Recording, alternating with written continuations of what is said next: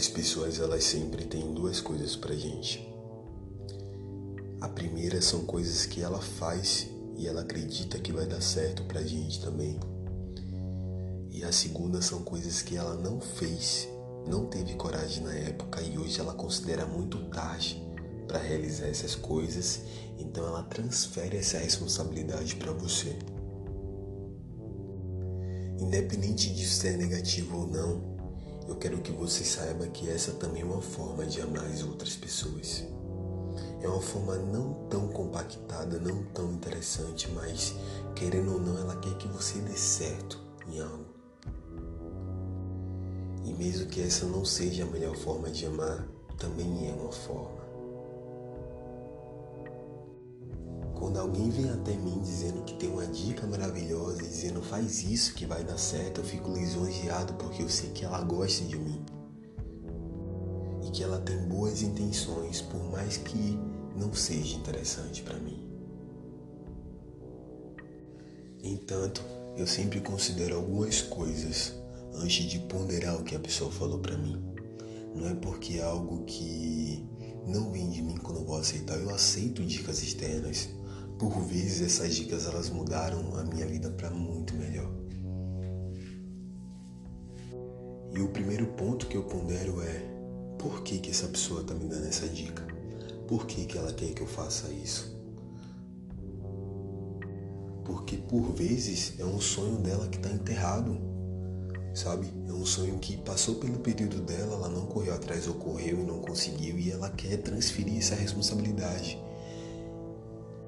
Recentemente, uma pessoa que queria ser concursada chegou para mim, mano, você precisa fazer concurso. Eu falei, como assim, velho?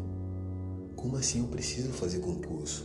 Ele pegou, passou todas as dicas, todas as coisas boas em fazer concurso e eu entendi que era o que ele queria para ele, mas ele enterrou, se denominou como não capaz e passou a se tornar um aconselhador daquilo que ele mesmo não corre atrás. Então, se esse é o motivo ao qual essa pessoa quer que eu faça isso, eu não vou fazer. Eu não vou ouvir. Sabe, eu vou ouvir, mas vai entrar por ouvido e sair pelo outro.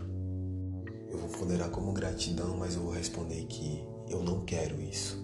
Entende? É muito difícil para o outro entender que você não quer aquela dica, aquela dica não é interessante para você, que aquela excelente oportunidade para ele não é uma boa oportunidade para você. Existem muitas coisas generalizadas, como ser concursado, ser artista, ser cantor.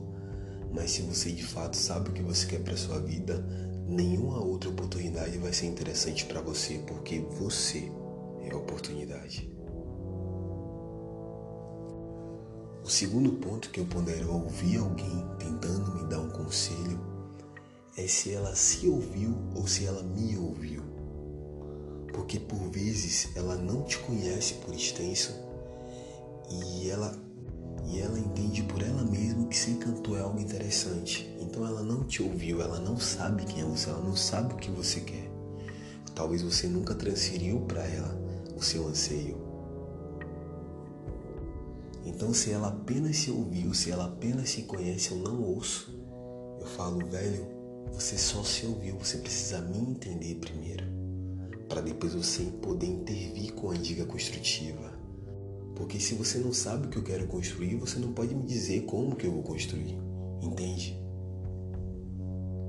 Eu não pondero a ah, tal pessoa já percorreu esse caminho. Não, eu escuto dica de que não percorre o mesmo caminho que o meu.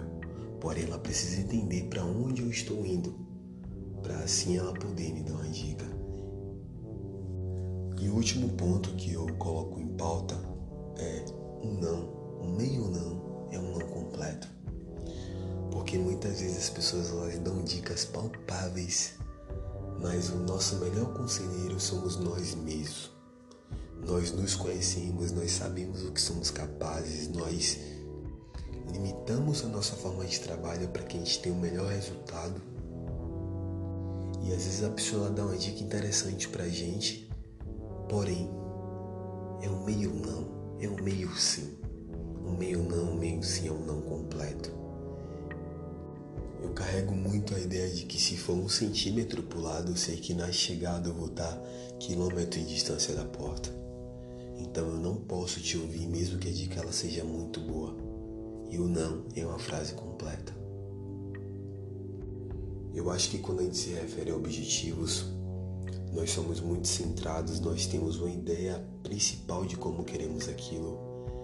E mesmo que uma vírgula esteja diferente no texto, tenho certeza que ela não nos agradará e ela fará com que nós não sejamos aquilo que realmente queríamos ser. E eu acho que muito pior que não alcançar é você alcançar algo que você não queria ser. E eu não abraço essa ideia de, ah, você nasceu para ser isso. Eu não boto fé nisso. Eu boto fé no que você decidiu ser, que você anseia ser agora, hoje. Amanhã eu já não sei o que é que você vai querer.